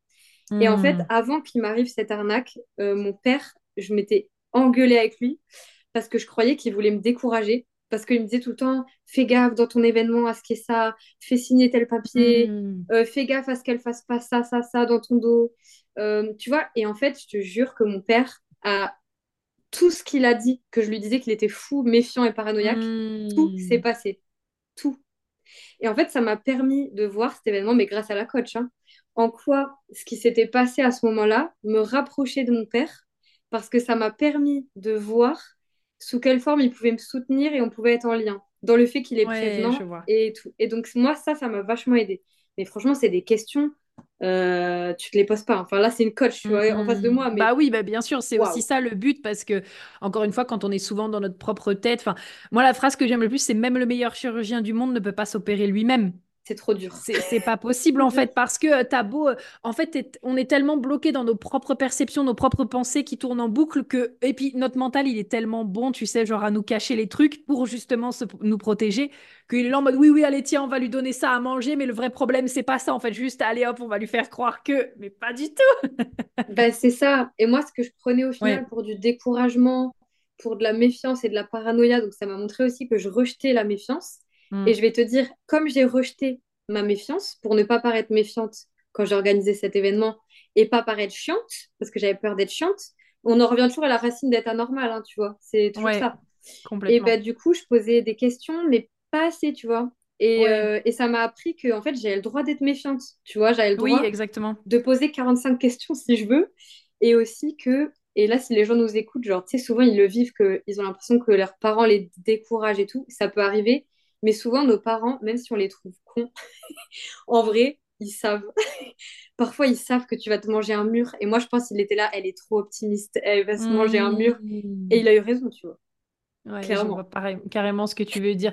Mais je vois carrément. Et puis, pour moi aussi, tu sais, genre, être, euh, être, euh, être bisounours, ça veut pas dire euh, pour moi non plus être, tu sais, genre, ne pas s'occuper des des conséquences, tu sais, genre qui peuvent se mm. passer, tu vois, sans même parler du mot, euh, du mot euh, méfiance, parce que, je, tu vois, genre, mm. moi, je pense pas que j'ai vraiment besoin de me méfier des gens, mais tu sais, juste pour m'assurer, bon, bah, est-ce que tout est mm. carré? Ok, je veux bien être la personne la plus euh, optimiste, et justement, pour que tout se passe bien, est-ce qu'on peut s'assurer justement que c'est carré pour que tout se passe bien pour l'une et pour l'autre, en fait? Tu vois ce que je veux dire? Ben ouais, je comprends. Mais moi, c'est des questions que je me posais pas. Je partais en mode, tout le monde est gentil, tout se passe bien euh, tout est nickel. Tu vois, moi, je partais comme ça, tu vois. mais j'avais jamais imaginé que quelqu'un puisse me faire venir sur son lieu pas fini avec un manque d'eau chaude, des manques de salle de bain et tout. Mais pour moi, c'est hmm. impensable. En fait, je l'ai même pas imaginé. Donc, euh, alors que tu vois, mon père qui a géré des événements et tout, il a vu des trucs se passer qui sont tellement, euh, voilà, qu'il était là, attention. Moi, je mais c'est vraiment parano. ça. c'est ça, mais moi, je trouvais ça tellement trop parano, tu vois. C'est un peu, mm. mais bon, ça m'a, ça m'a montré pas mal de choses, tu vois. Et, et puis après, ça, je pense qu'on le vit tous en tant qu'entrepreneur, tu vois. C'est, c'est des trucs où tu es, dans un excès de, ouais, dans un excès d'optimisme, quoi. Euh, où moi, je payais les prestations souvent même avant qu'elles soient délivrées entièrement. Tu vois, j'avais pas cette. Euh, je réfléchissais pas à ça. Je faisais confiance en mode total. Tu vois, j'étais là, allez. Bon, maintenant, du hmm. coup, je peux te dire que ça m'a tellement appris, mais franchement, ça m'a pris longtemps de fou de pouvoir dire ça. Euh, mais ça m'a tellement appris que je vois pas du tout les choses autrement et maintenant, je suis hyper carrée, tu vois. Genre, C'est euh, super. Ah ouais, ah ben là, je peux te dire que. Mais c'est ça aussi, je trouve, quand tu vis, quand tu vis une expérience. Alors, bien sûr, euh, le moment de traitement est plus ou moins euh, long, tu vois. Genre, forcément, le temps de. Tu sais, récemment, justement, je vivais quelque chose et j'ai été re-revoir justement les étapes du deuil parce que je me disais, mais purée, ça ressemble un mmh. peu aux étapes de faire un deuil justement de, de, ce que j'aurais voulu que la situation se passe. Et donc ce côté comme tu disais où en fait bah, j'étais là en mode putain mais j'aurais pu le comprendre avant j'aurais pu le faire différemment quand même. Et en fait euh, je me suis rendu compte que ça c'était l'étape du deuil où en gros tu étais dans le marchandage. C'est quand en gros il y a la mmh. tristesse et il y a le marchandage donc c'est à peu près la quatrième étape la première c'est genre euh, bon bah tu sais t'es dans le déni ensuite je crois tu as euh, la colère la résignation puis après tu tombes dans le marchandage où tu es un peu là en mode non mais si ça pouvait être différent et puis peut-être que je pourrais refaire mais différemment et puis promis, je ferai plus. Enfin bref. Et en fait, le simple fait, genre, tu vois, d'avoir mis un peu de lumière aussi là-dessus sur le fait que, ok, je suis à cette étape-là, ben, ça a permis aussi, tu vois, genre d'amener un peu euh, d'acceptation et de se dire, ok, bon, bah là, en fait, euh, j'étais un petit peu, voilà, dans cette, dans cette, bah, dans cette phase-là. Et donc, on, va, on va tranquillement passer à autre chose. Et pour moi, c'est aussi à partir de ce moment-là que tu peux justement tirer des leçons parce que de ce que j'ai pu observer et par expérience, je trouve que quand tu es trop. Bah, quand au début, tu es dans le déni, comme tu disais, ça sert à rien qu'on te demande quels sont les bénéfices parce que tu es dans le déni, c'est pas le moment. Puis il y a de la colère aussi, il y a peut-être ce mmh. côté putain, mais ça me fait chier, etc. Donc c'est pas le moment. Mais va y mmh. arriver une phase où, bah, à un moment donné, tu vas dire ok, bon, bah, c'est comme ça. Bon, bah, quelles sont les leçons que j'en tire et j'accepte. Et du mmh. coup, bah, je passe à autre chose, quoi. Bah, c'est ça. En fait, moi, je trouve ça hyper violent, tu vois. Pour moi, on a le droit d'aller mal Et en fait, moi, je pense qu'après, les gens n'ont peut-être pas vécu, enfin, se rendent peut-être pas compte, se rendaient pas compte de l'intensité. Il y a que, les, bah, du coup, mon ex qui était là, qui a vraiment vu, parce qu'il vraiment il a vu tous les jours mon état, ce qui se passait et tout, de à quel point ça avait été, mais genre hyper choquant. Parce qu'en fait, en hmm. dehors de l'arnaque, moi, il y a eu une sorte de minimisation des émotions, qui en plus m'a renvoyé mon hmm. passé. Où, euh, tu vois, on me renvoyait que euh, je faisais que j'ai dépassé mes participantes et tout, et moi je faisais de mon mieux et tout, et oh là là, c'était horrible, tu vois. Hmm.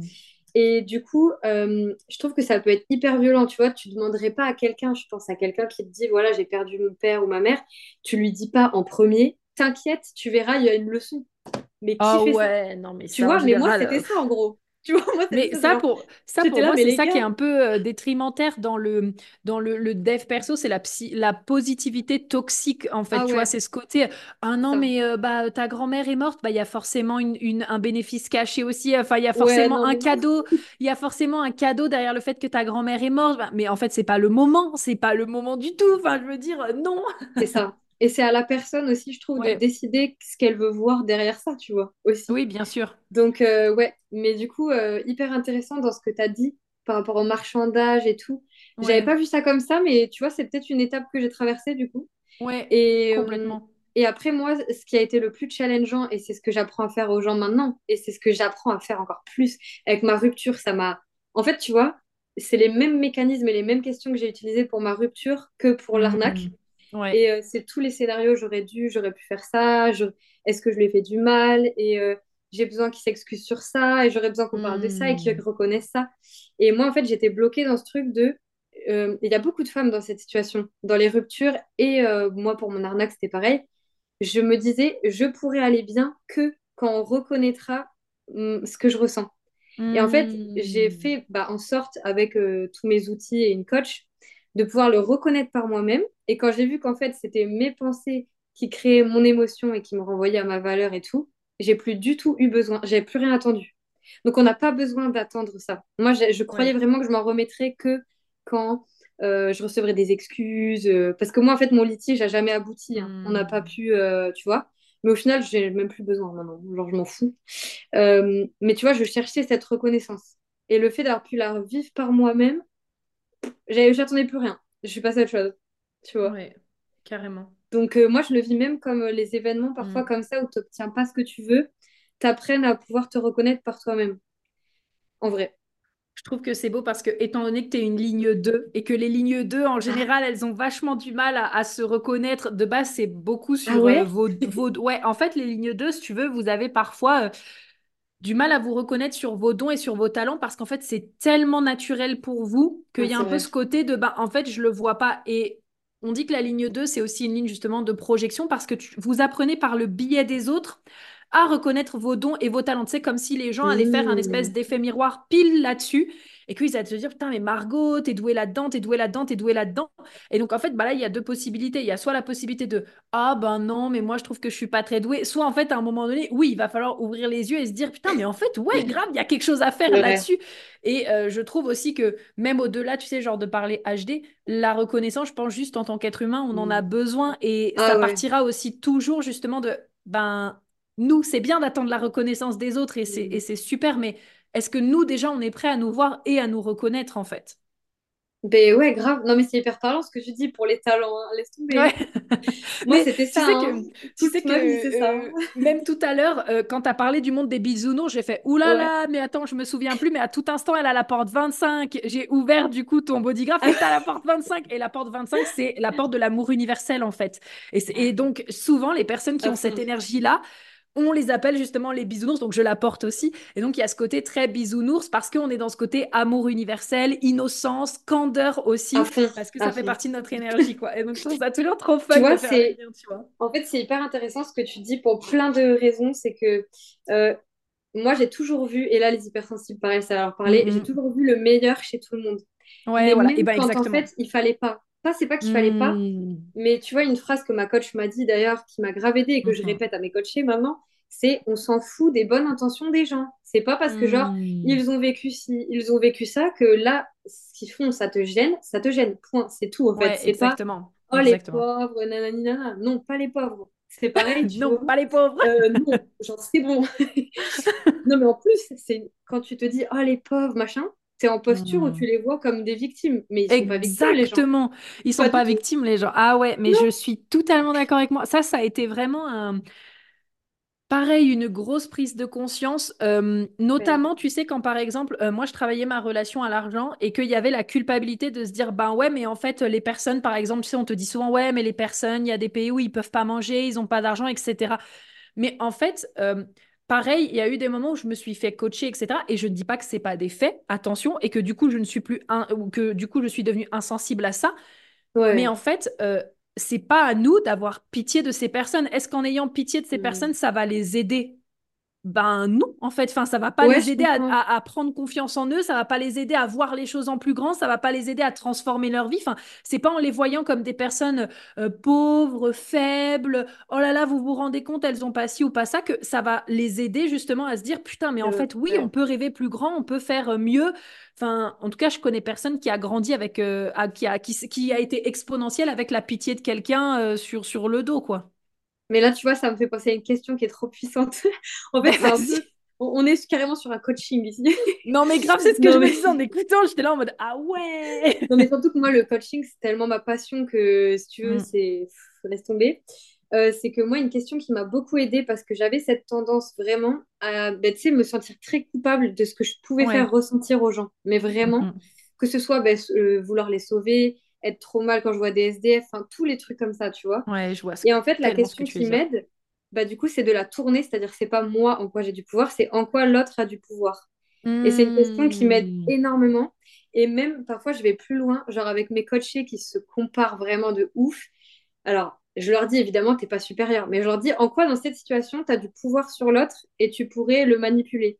Et à chaque fois, ils ne se sont même pas posé la question et tout, tu vois, hmm. de en quoi ils ont du pouvoir. Et du coup, ils arrêtent de se sentir inférieurs. Et dans l'inverse, euh, si tu te demandes, bah, tiens, en quoi ont du pouvoir euh, telle, telle personne qu'SDF, même le pouvoir qu'elle prend pas, enfin, c'est je la vois comme une personne capable, quoi. C'est pas je la vois comme. Euh, je la vois comme une pauvre petite chose qui, qui, voilà. Et encore une ah. fois, enfin, je trouve que le mm. but c'est pas non plus de dire ah bon bah on va plus jamais aider les pays en développement ou les SDF ou quoi que ce soit. Pour moi, c'est pas bah ça la dynamique mais je dirais que c'est vraiment d'arrêter d'avoir pitié des gens en croyant que c'est des pauvres petites choses qui n'ont pas de, pouvoir et donc du coup bah, les réduire et les réduire à une position où tu as le sentiment qu'ils peuvent rien faire en fait, alors que c'est pas le cas. Et là, tu vois, ça me fait penser à un autre truc mm. qui est clairement lié à ce que je t'ai dit tout à l'heure, mais franchement, ça a tellement changé ma perception de la vie. Parce que moi, j'étais très, j'en ai pas parlé, mais j'ai été militante euh, féministe, j'étais activiste mm. écologique et tout. J'ai été grave dans ces milieux. Et en fait, c'est un milieu où tu es vraiment dans le ce serait mieux si. Ça devrait être comme ça. Mmh. Et en fait, avec le temps, je te fais le lien avec ce que tu dis, c'est que même quand tu aides les gens, tu peux te poser la, question est-ce qu'il n'y a pas des inconvénients à ce que j'aide les gens? C'est aussi ça, tu vois. Est-ce qu'il n'y a pas des avantages à laisser les gens Alors, moi, je trouve ça un peu horrible parfois, tu vois, mais à les laisser entre guillemets dans la merde ou pas les aider? Parce que tu en as, c'est grâce à ça qu'ils vont parfois se relever de quelque chose. Enfin, tu vois, tu peux tellement en fait voir les choses différemment. C'est. Euh, Mais tu sais que ça me parle tellement ce que tu dis parce que même sans dire d'être militante et être dans le quotidien, tu vois, euh, un jour, euh, j'avais une difficulté avec, avec un proche, une proche à moi. Et en fait, moi, j'avais toujours ce côté où je me disais, ah, mais j'ai envie d'aider cette personne, j'ai envie d'aider cette personne, j'ai envie d'aider cette personne. Et puis un mmh. jour, j'en ai parlé à un pote parce que ça m'impactait émotionnellement. Et ce pote me dit, mais Prudence, est-ce que cette personne, tu préfères euh, lui apprendre à pêcher pour qu'elle puisse se débrouiller toute seule ou euh, est-ce que tu préfères du coup pêcher toute sa vie pour elle et qu'en fait elle puisse jamais se débrouiller toute seule? Et le simple fait qu'il me pose cette question, je me suis dit non mais en fait je veux que cette personne elle arrive à se débrouiller ah toute seule et donc il faut que j'arrête de vouloir sauver cette personne à tout prix et que mmh. au contraire je lui dise les choses pour qu'elle apprenne à trouver les solutions toute seule et pas qu'elle soit mmh. dépendante de moi en fait. Ouais, c'est ça. Non, mais je comprends, ça a dû te faire un gros déclic. ah, mais je te jure. Et maintenant, du coup, je me dis tout le temps, tu vois, genre, ça revient un peu à tout ce qu'on est en train de se dire depuis tout à l'heure. Je me dis tout le temps, quand par exemple, je me sens un peu euh, tu vois, par exemple, il est temps de parler de mes besoins, de parler de mes limites ou de dire quelque chose à mmh. quelqu'un. Je me demande toujours euh, en quoi est-ce que ça va être bénéfique pour la personne, même si elle ne le voit pas tout de suite? En quoi le fait que moi, je m'autorise à poser mes limites ou à parler de mes besoins ou augmenter mes tarifs ou peu importe, en quoi est-ce que ça va être positif pour la personne qui va me voir en face? Et finalement, tu te rends compte qu'il y a toujours un cadeau, même si sur l'instant T, tu sais, peut-être bah, ça crée des frictions émotionnelles ou quoi. Bah, ça va être un cadeau parce que la personne va, va se rendre compte qu'elle est, elle est peut-être pas à l'écoute de ses limites. Ça va être un cadeau parce qu'en fait, elle se rend compte qu'elle, finalement, elle n'est pas dans son pouvoir. Ça va être un cadeau parce qu'elle va pouvoir se mmh. respecter elle aussi davantage. Enfin, il y a toujours vraiment des cadeaux derrière, quoi. C'est hyper intéressant parce que toi, du coup, la question, tu te la poses en mode en quoi c'est bénéfique pour l'autre? Et moi, la question, c'est celle que je t'ai dit, mmh. tu sais, pour la retraite là, dont je t'ai parlé, c'était en quoi il y a des avantages pour l'autre et c'est pareil. Bon, bah voilà. Ouais, exactement. C'est incroyable. Bon, bah, du coup, voilà. Et en fait, c'est une question, je pense qu'en vrai, cette question, c'est de l'or de fou pour les gens qui nous écoutent, surtout euh, ceux qui sont en mode. Euh, mais qui ont peur de blesser. En fait, tu sais, qui ont peur de blesser l'autre. De... Ouais. Et euh, c'est vrai, moi maintenant, c'est. Alors, c'est pas toujours facile, mais parfois, je me dis, bah tu vois, un truc que j'ai eu à travailler, ça, c'est vraiment la blessure d'injustice, c'est on a du mal avec la froideur. Genre, moi, m'autoriser à être froide, ça peut hmm. être extrêmement dur. Ouais, ouais. Et j'ai dû le faire, tu vois, je l'ai, enfin, j'ai dû, j'ai choisi de le faire hmm. euh, cette année, non, l'an dernier, avec une, une femme qui avait acheté chez moi. Et je sentais, franchement, j'aurais pu la laisser payer comme ça et rien faire, et voilà. Mais je sentais vraiment qu'elle allait payer, pas s'investir, perdre son argent, enfin, que vraiment, c'était pas pour elle. Et j'ai dû vraiment être froide parce que j'ai essayé la gentillesse, je lui ai dit, t'es sûr que tu veux hmm. continuer? Tu vois, j'ai été grave dans l'empathie et à un moment, je lui ai dit, en fait, là, stop, tu vas arrêter. Et j'ai été hyper froide et c'était ultra désagréable pour moi. Mais en vrai, je lui ai rendu service, tu vois. Et je pense qu'elle est allée vers un psychologue, etc., tu vois. Mais c'était tellement désagréable. Oh my God. Mais par contre, euh, moi, ça m'a permis de m'affirmer. Et elle, au final, ça l'a soulagée parce que je pense qu'elle n'aurait pas osé le, le, faire, tu vois. non plus. Ouais, ben en tout cas, il y a toujours des bénéfices. C'est l'impression que j'ai des cadeaux. Oh, super. Oh, j'adore Margot. Franchement, on, franchement, on pourrait discuter pendant des heures, se faire une hein. partie 2. Enfin, franchement, je trouve ça génial. On a beaucoup justement parlé euh, de coaching. Ça va être ton tour. Comment est-ce que les personnes peuvent travailler avec toi, du coup, si elles en ont envie? Alors, ben, du coup, moi, c'est via un formulaire. Si tu veux, je t'enverrai le lien. Euh, si ouais, tu veux. on mettra tout dans la description. Euh, ouais, en fait, moi, j'aime bien faire euh, très simple. Enfin, très simple. c'est que les gens ont une problématique unique. Ouais. Donc, pour moi, ils remplissent un formulaire unique, enfin, avec leur réponse unique. Et après, je les contacte sous entre 4 à 7 jours en moyenne. Mhm. Et après, si jamais ils sont sélectionnés, que ça correspond, etc., je les vois en rendez-vous, bah, du coup, qui est offert, tu vois, où je fais toute une analyse de la problématique. Mhm. Et de là, après, il y a un accompagnement euh, qui sera adapté à eux vraiment personnellement. Et sinon, après, bah, c'est tous mes produits. Donc là, ça, là, il y en a plein. Donc je te donnerai le lien si tu veux. Mais c'est sur. Euh, alors, il y a sur mon site, sur mon Instagram surtout, hein, Margot Coaching, clairement. Ouais. C'est là où il y a tout. Et il y a un atelier euh, Ne plus subir ses émotions. Ça, c'est un peu mon atelier de base. Tu vois, pour les gens qui viennent de se découvrir, tu vois, dont j'ai parlé peut-être plus au début. Ça, c'est vraiment fait pour eux. Et après, ceux qui sont reconnus plus peut-être dans la deuxième partie ou qui veulent de hmm. personnel, personnel, là, pour moi, c'est vraiment le, coaching, tu vois. Et après, bah, il y a tout le reste, hein, mon podcast, euh, le livre, euh, Hyper sensible et Hyper sereine, qui a le même nom que le podcast, du coup, les deux. Mhm. Voilà, il y a tellement de trucs que parfois, je sais même pas par où commencer. Mais en gros, voilà. Et euh, c'est vrai que je ne l'ai pas dit aussi, mais euh, j'ai l'an dernier, je formais des coachs. J'ai de plus en plus de demandes pour des gens qui veulent améliorer leur pratique. Pour l'instant, je ne pense pas forcément le faire, tu vois, là, dans les mhm. mois à venir. Mais c'est quelque chose qui sera dans mes projets futurs, je pense. Ou alors de la supervision. Tu vois, genre quelques personnes, mais qui juste ont envie d'approfondir, j'adore. Genre même accompagner des coachs, j'adore. Enfin, t'as vu, vu, les discussions euh, Non, mais c'est trop bien là. Franchement, c'était passionnant, quoi. ah, mais là, même, tu vois, je me dis, s'il y a des coachs qui nous écoutent, ils vont être là. Oh putain, je suis sûre, ils vont être là. Je vais pouvoir utiliser cette question, tu vois. Non, mais grave. Moi, je l'aurais gardé.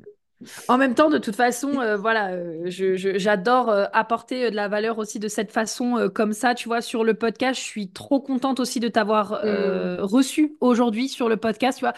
Enfin, moi, j'étais là en mode, ouais, on va s'éclater et tout. Puis en fait, on est parti du coup dans plein de directions différentes. C'était vraiment génial. Donc, franchement, Margot, merci du fond du cœur d'avoir été là aujourd'hui pour le podcast.